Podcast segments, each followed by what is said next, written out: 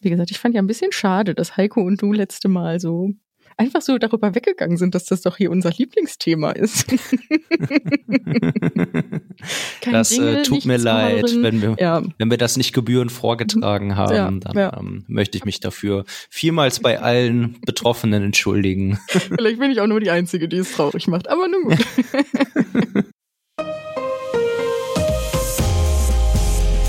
Herzlich willkommen zum Datenschutz Talk, Ihrem Podcast für die Themen Datenschutz und Informationssicherheit.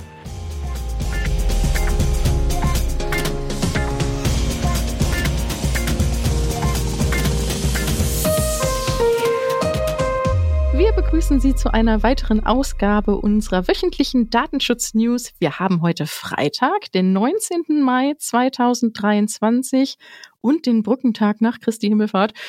Und ähm, ja, wie gewohnt war auch heute unser Redaktionsschluss um 10 Uhr. Mein Name ist Laura Droschinski und an meiner Seite David Schmidt. Hallo, lieber David. Hallo, liebe Laura, und danke schon mal vorab, dass du äh, bereit bist, mit mir an diesem Brückentag unseren Podcast einzusprechen. Sehr gerne. Ich hoffe, dein Brücken, äh, oder besser gesagt, der gestrige Feiertag war besser als unser Start heute hier in den Tag. das ist nicht schwierig gewesen. um äh, ja, unsere lieben Zuhörerinnen und Zuhörer abzuholen. Wir hatten leichte technische Probleme. Wir sind eine Stunde später dran als sonst, aber wir sind, glaube ich, ganz gelassen geblieben, oder? Ja, denke ich auch. Gehört dazu. David, welche Themen haben es denn heute bei dir auf den Zettel geschafft? In dieser kurzen Woche haben wir weniger Themen als sonst? Ich glaube nicht, oder? Äh, tatsächlich nicht. Ähm, wir schauen auf die DSK, die in der letzten Woche in der 105. Ausgabe stattgefunden hat. Dann habe ich ein ähm, Bußgeld aus Frankreich mitgebracht, das wir uns anschauen möchten.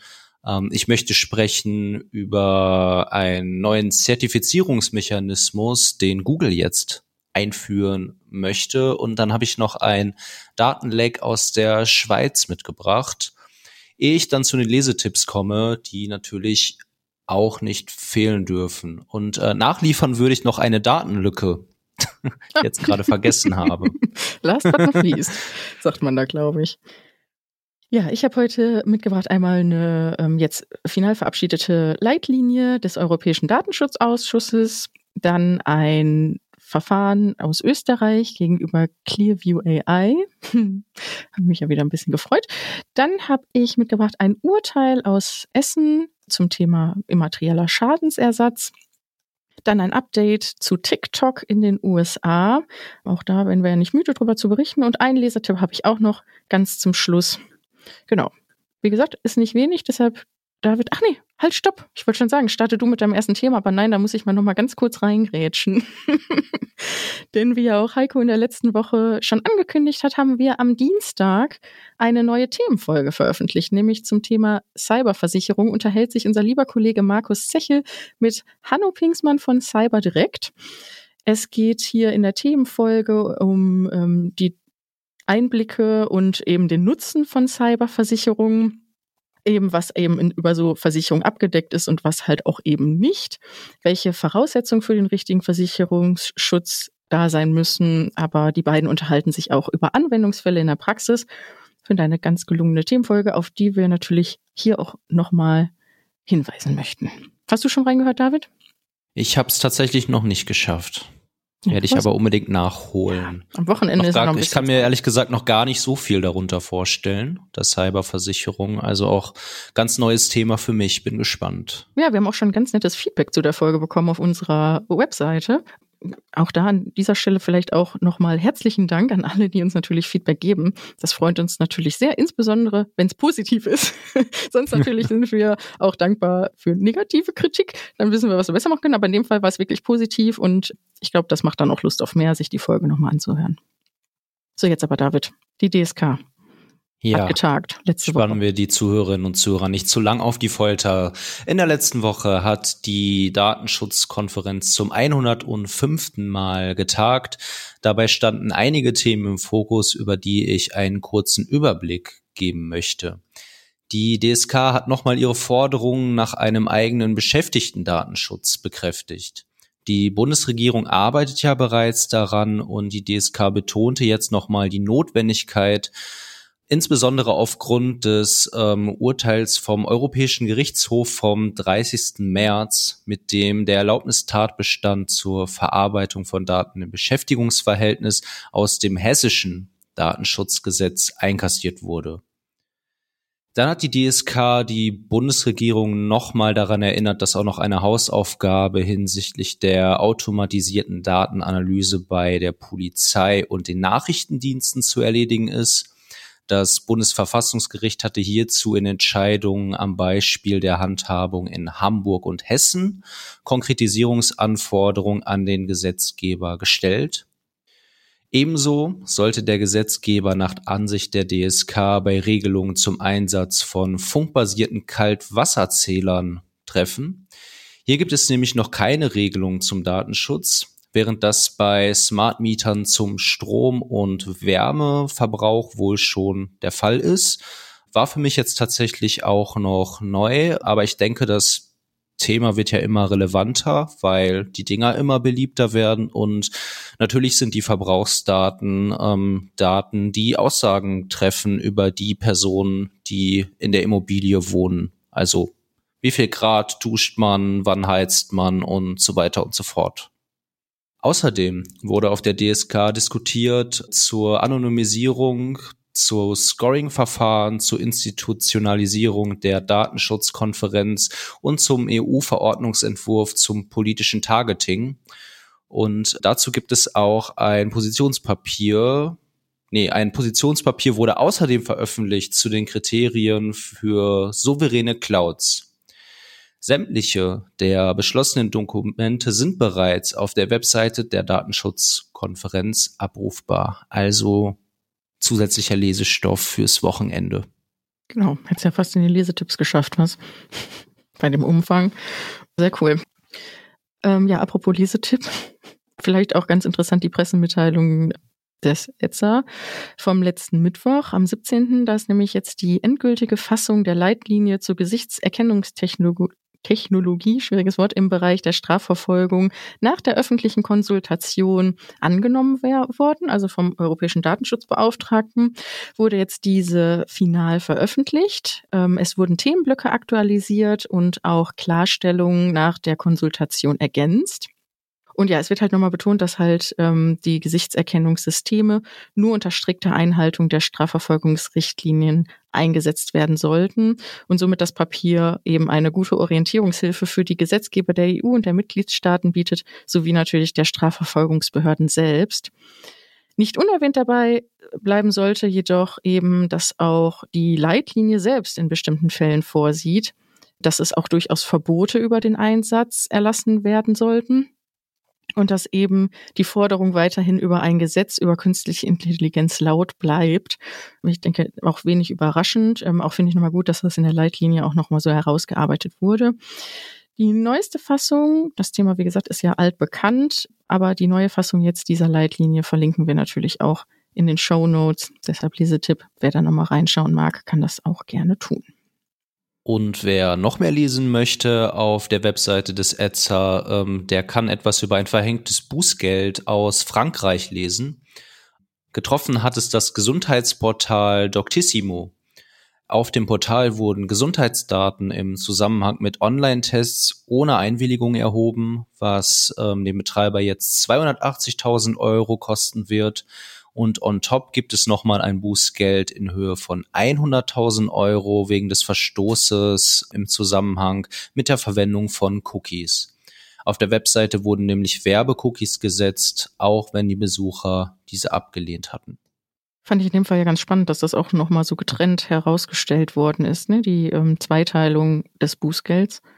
Ja, ja, interessant wäre jetzt tatsächlich auch gewesen, ob das Cookie-Bußgeld nicht auch im Zusammenhang mit der E-Privacy-Richtlinie und der Umsetzung in ähm, Frankreich der E-Privacy-Richtlinie zusammenhängt und daher diese Zweiteilung rührt oder ob man das Ganze einfach so aufgeteilt hat. Ja, wahrscheinlich werden wir da nochmal was zu, von der Knill lesen können, oder? Zukünftig. Bestimmt, ja. ja. Vielleicht weiß das ja auch jemand von unseren Zuhörerinnen und Zuhörern und mag uns aufklären. Genau, sehr gerne.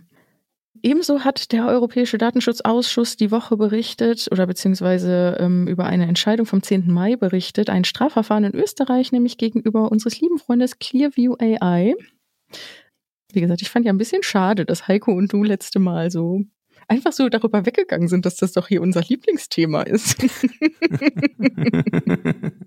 das äh, Jingle, äh, tut mir leid, wenn wir, ja. wenn wir das nicht gebührend vorgetragen haben, ja, dann ja. Ähm, möchte ich mich dafür vielmals bei allen Betroffenen entschuldigen. Vielleicht bin ich auch nur die Einzige, die es traurig macht, aber nun gut. Jetzt mal schnell wieder zur Nachricht. Wie gesagt, an Österreich stellte der österreichische Staatsanwalt eben nun fest, dass Clearview AI gegen diverse Bestimmungen der Datenschutzgrundverordnung verstößt. Im Rahmen dessen wurde ähm, kein Bußgeld ausgesprochen, was ich ganz interessant fand, sondern ähm, es wurde bisher lediglich Clearview AI angewiesen, die personenbezogenen Daten aus den Nutzern in Österreich und ähm, Vertretern äh, nee, aus den von den Nutzern in Österreich so zu löschen. Und ganz besonders herausgestellt wurde eben die Problematik des Benennungs eines Vertreters gemäß Artikel 27 DSGVO. Aber wie gesagt, das ist nur ähm, ein, ein kleiner Teil äh, der Kritik dort, sondern sehen natürlich viele Dinge als nicht eingehalten an, sei einmal der Grundsatz der Datensparsamkeit, aber auch ähm, die fehlende Rechtsgrundlage für die Veröffentlichung der personenbezogenen Daten, Fairness und Transparenz der Verarbeitung sehen sie auch hier nicht. Und äh, was ich auch nochmal ganz schön fand, dass nochmals klargestellt worden ist, dass Clearview AI sich bei der Rechtsgrundlage eben nicht auf die berechtigten Interessen stützen kann, denn nach einer umfassenden Interessenabwägung kam der DSB in Österreich zu dem Entschluss, dass die Interessen des Beschwerdeführers aufgrund des schwerwiegenden Eingriffs in seine Privatsphäre die rein kommerziellen Interessen von Clearview AI deutlich überwiegen. Auch das glaube ich für alle, die sich ein bisschen mit Datenschutz befassen, wenig überraschend. Deshalb bin ich gespannt, ob nicht doch noch ein Bußgeld durchaus kommen könnte in Österreich. Aber warten wir mal ab. Wir legen uns diese Entscheidung auf den äh, Kaminsims, wo die anderen Clearview AI Entscheidungen schon liegen und ähm, hoffen, dass der nicht abbricht. Genau, richtig. Wenn er schon so voll ist. Genau, ihr hattet ja letzte Woche eh schon festgestellt, das ist ja gar nicht bekannt, inwieweit sie überhaupt die Bußgelder bezahlen. Also ähm, ist wahrscheinlich auch egal. Vielleicht denkt Österreich sich auch, ach, brauchen wir eh nicht sagen. Da kommt eh nichts. Vielleicht ist auch Gruppenzwang jetzt. ja, kann sein. Mal schauen. Ja. Wir kommen zu unserem Titelthema der heutigen Folge. Google hat auf seinem Blog angekündigt, dass Publisher, die Googles Werbesysteme in Europa und Großbritannien einsetzen wollen, noch ab diesem Jahr einen Consent Banner anwenden müssen, das von Google zertifiziert ist. Genaueres hierzu ähm, sowie eine Liste von zertifizierten Consent Management Plattformen möchte Google bald veröffentlichen. Klar ist dabei schon, dass sich an dem Standard des Transparency and Consent Frameworks, kurz TCF, orientiert werden soll. Es soll zwar grundsätzlich auch möglich sein, auch Consent-Tools zu nutzen, die nicht im TCF registriert sind, aber dann wären weitere Spezifikationen und eine gesonderte Zertifizierung erforderlich, die Google dann auch sogleich anbieten möchte. Die betroffenen Werbesysteme sind der Google Ad Manager, AdMob und AdSense. Und ja, Laura, hört sich doch nach einem neuen Geschäftsmodell an. Ja, absolut. Was man da sieht, oder? Ja, absolut. Vor allem würde ich mich ja jetzt interessieren, was Stefan Hanloser und Stefan Santer dazu sagen, die ja bei uns schon zu dem Thema TCF zu Gast waren und darüber berichtet haben. Ich glaube, das wäre nochmal ganz interessant, auch nochmal so die Zusammenhänge nochmal genauer zu betrachten. Ich möchte jetzt in meiner nächsten Nachricht nochmal einen alten Vorfall wieder hochholen, sage ich jetzt mal. Wir haben damals 2021 schon darüber berichtet. Und zwar ähm, ist es damals einem städtischen Impfzentrum leider passiert, dass bei dem Versand einer E-Mail über die Änderung von Öffnungszeiten des Impfzentrums Daten offengelegt wurden. Konkret ging es hier um Termininhaberdaten, ähm, um, wie gesagt, diese zu informieren, dass die Termine verschoben werden, werden sollen. Und es waren, es ging um eine Excel-Liste, die dabei veröffentlicht wurde mit 700 betroffenen Personen. Infolgedessen kam es jetzt zu einem Strafverfahren beim Landgericht Essen und die, der Kläger wollte von der Beklagten eine Geldentschädigung in Höhe von 20.000 Euro haben, da er einen großen Eingriff in seine Persönlichkeitsrechte sah in dem damaligen Vorfall. Das Landgericht Essen war nicht ganz der Meinung und ähm, sprach dem Kläger nun nur, nur in Anführungsstrichen 100 Euro immateriellen Schadensersatz zu, da sie eben den großen Eingriff in die Persönlichkeitsrechte nicht gesehen haben. Zwar sagen sie auch in dem Urteil, dass es eben einen Verstoß gegen Artikel 5 Absatz 1 FDSGVO und natürlich auch Artikel 32 DSGVO bei der Beklagten gab und beispielsweise sie sich auch oder das Gericht sich eben auch eine Passwortsicherung der Excel-Tabelle gewünscht hätte oder vielleicht ein Vier- oder Sechs-Augen-Prinzip hinsichtlich der Versendung von dieser Massen-E-Mail und sah auch an, dass diese Maßnahmen für die Beklagte durchaus zumutbar gewesen wären. Aber nichtsdestotrotz in diesem konkreten Einzelfall mit Blick auf Artikel 82 DSGVO sahen sie dann doch diese 100 Euro als absolut angemessen an. Ich glaube auch, ist es auch in Ordnung. Wir hatten jetzt hier Name, Anschrift, Geburtsdatum, ähm, zwar auch Angabe des Impfstoffes und Datum der geplanten Impfung mit in den Dateien. Ähm, man muss aber auch dazu sagen, dass die Beklagte auch sofort Maßnahmen ergriffen hat, um dagegen zu arbeiten und vielleicht auch in dem Zusammenhang, es war so ein bisschen ein, ein ein verstricktes Strafverfahren, weil der Kläger beispielsweise auch hingegangen ist und seinen Impfstatus selber öffentlich in sozialen Medien geteilt hatte, genauso wie er der Auffassung war, dass die E-Mail, ähm, die er erhalten hat mit diesen Daten, auch wiederum Teil eines Phishing-Angriffes gewesen sei und ähm, auch hier seine Daten auf Grundlage eines Angriffs auf sein E-Mail-Postfach weiterverwendet werden konnten und so weiter und so fort. Also es war ein bisschen äh, schwierig, den Kern dieses Urteils herauszuarbeiten, aber am Ende des Tages müssen wir sagen, 100 Euro, das sah hier das Landgericht Essen als realistisch an. Ja, und wenn derjenige die Daten tatsächlich veröffentlicht hat, dann äh, finde ich, kann er mit den 100 Euro noch sehr glücklich sein. Ja, durchaus. Veröffentlichte Daten sind jetzt, glaube ich, auch dein nächstes Stichwort, oder? Ja, glücklich sein weniger. Äh, dank, danke, dass du mir die Überleitung rettest. Laut einem Bericht des Magazins Heise wurde eine beträchtliche Menge von Daten von Schülern aus der Stadt Basel im Darknet veröffentlicht. Beträchtlich heißt hier immerhin 1,2 Terabyte an Daten, also das ist schon einiges. Wer dabei noch nicht schlucken muss, wird es jetzt spätestens bei der Art der Daten tun. Darunter befinden sich nämlich auch Lehrberichte, Zeugnisse und sogar Berichte über den psychologischen Zustand von Schülern. Also schon sehr sensible Daten, wo wir auch im Bereich des Artikel 9 sind. Hintergrund ist ein Cyberangriff auf den Basler Bildungsserver. Dieser Server stellt ein Netzwerk zur Verfügung, in dem Lehrer und Schüler sowie die Bildungsbehörde aus Basel Daten hochladen und austauschen können. Cyberkriminellen war es gelungen, auf diesen Server zuzugreifen und Daten herunterzuladen. Einer Lösegeldforderung, die im Januar gestellt wurde, wurde nicht nachgekommen. Die Verantwortlichen gingen damals noch davon aus, dass nicht allzu viele Daten erbeutet wurden, betonten aber jetzt auch nochmal, dass ähm, dies auf die Entscheidung keinen Einfluss gehabt hätte, dass das Lösegeld nicht gezahlt worden ist. Hinter der Tat soll eine Bande namens Bien Lien stecken. Name sagt mir bisher auch noch nichts und ähm, ja, eine Sache, die wirklich unerfreulich ist. Vor allem, wenn das Ganze jetzt im Darknet dann veröffentlicht wurde, dann äh, kriegt man das wohl auch nicht mehr eingefangen. Aber ich äh, bin da ganz bei den Verantwortlichen, dass das Lösegeld ähm, nicht gezahlt worden ist, ist meiner Meinung nach das Richtige, weil man zeigt dann halt, dass man erpressbar ist und gerade eine Behörde sollte so nicht auftreten. Ähm, aber das kann man vielleicht auch anders sehen. Laura, was meinst du? Ich bin da schon deiner Meinung. Ähm, aber in dem Fall ist es natürlich echt, echt super, super schwierig und auch, ich glaube, hat, kann auch gegebenenfalls echt drastische Folgen haben. Für die betroffenen Personen natürlich, ja.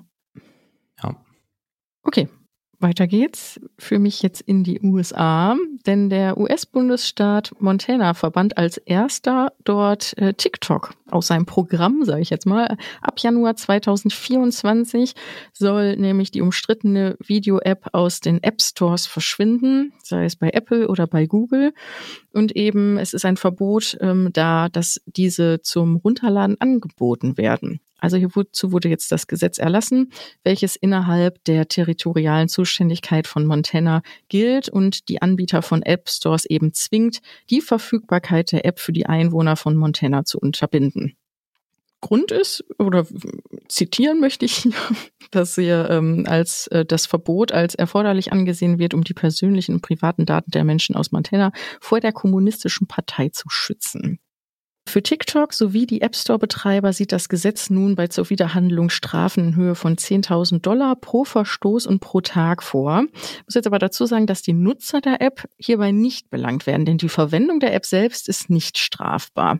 Bereits installierte Apps müssen eben nicht gelöscht werden und es ist auch bisher unklar, inwieweit denn überhaupt dann innerhalb dieser App Stores Nutzern, Nutzer weiter zukünftig mit Support oder Updates versorgt werden.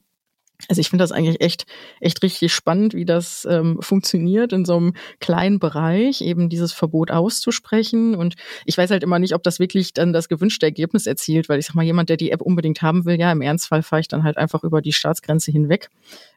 Ja, David, wir hatten uns ja in der Vorbereitung schon so ein bisschen darüber ausgetauscht. Ist schon irgendwie ein, also es fühlt sich irgendwie eigenartig an, oder? Ja, total, total. Auch, dass es jetzt so ein Alleingang durch äh durch diesen Staat, durch Montana stattfindet, ähm, ist schon bemerkenswert. Ähm, ich finde auch interessant, ähm, da bin ich auch nicht ganz sattelfest, dass äh, Montana als Staat wohl auch diese Kompetenz hat, mhm. das mhm. zu verbieten. Ja. Na gut, aber wird natürlich auch durch die früheren Verbotsbemühungen der US-Regierung ja und auch unter Trump so ein bisschen, wahrscheinlich wurde das auch noch so ein bisschen gefördert, ne? Ja. Mhm. Ja, in dem Zusammenhang möchte ich auch nicht unerwähnt lassen, dass im Laufe der Woche ähm, wieder eine weitere Meinung eines ehemaligen Mitarbeiters von ByteDance veröffentlicht wurde und er eben auch wieder mal schwere Vorwürfe gegen den Anbieter von TikTok erhebt. Er sagte halt darin aus, dass er, er war wohl leitender Angestellter, ähm, mittlerweile wohnt er auch in den USA dass er wohl damals entlassen worden wäre, weil er eben Bedenken über diese fragwürdigen Praktiken innerhalb des Unternehmens geäußert hatte. Und ähm, ja, er bestätigte auch jetzt nun mal, dass eben ähm, geografische Standorte der gespeicherten Benutzerdaten in Bezug auf den Zugriff von US-Daten absolut irrelevant seien und er ähm, eben schon weiß, dass wohl Ingenieure auch Hintertüren für den Zugriff auf die Daten eingebaut haben das ist halt alles in dem Thema ja ganz spannend, weil es ja im März diese Anhörung im US-Kongress gab, ähm, zu dem, äh, also durch den, mit dem TikTok-Chef und er ja noch sämtliche Missverständnisse eigentlich ursprünglich aufklären wollte. Und er ja immer wieder versichert, dass doch die, die gespeicherten Daten ähm, durch Zugriff aus China geschützt seien aber ja, hinterlässt alles so ein bisschen Fragezeichen. Ein ganz äh, komisches, finde ich, Thema, was absolut im Nebel liegt. Und ich bin gespannt, wie es denn da weitergeht.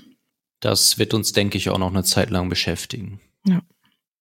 Dann äh, bin ich schon bei meiner letzten Nachricht für heute. Ähm, diese betrifft eine kritische Sicherheitslücke bei Cisco. Admins, die Cisco-Switches der Small Business Series im Netzwerk einsetzen, sollten dringend einen Patch nachholen. In einer Warnmeldung, die Cisco-Entwickler am 17. Mai veröffentlicht haben, wird eine Sicherheitslücke beschrieben, die als kritisch eingestuft wird. Diese erlaubt es Angreifern ohne Authentifizierung Schadcodes mit Root-Rechten auszuführen. In dem Statement werden auch noch weitere Sicherheitslücken beschrieben. Diese haben immerhin auch noch die Einstufung hochbekommen.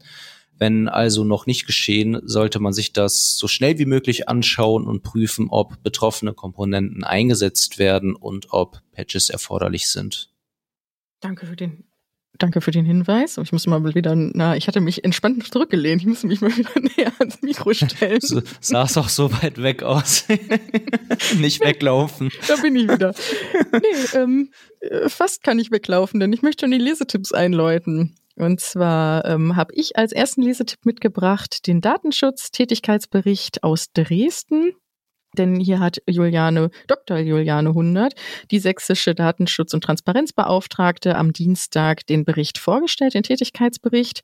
230 Seiten äh, oder auf 230 Seiten können Sie sich freuen mit den Schwerpunkten Datenschutzaufsicht, Statistiken, Hinweisen zur Auslegung der DSGVO, ähm, zur Sanktionspraxis und zu Datenschutzrechtsprechung. Ähm, sie befasst sich aber mit ihrem Team auch nochmal mit dem Thema Facebook Fanpages, da nochmal ein bisschen Kritik aus, aber auch ähm, Kontrollen ähm, mit Blick auf Kommune, Polizei und Zensus und ja, private Videoüberwachung waren wohl ein größeres Thema bei ihr.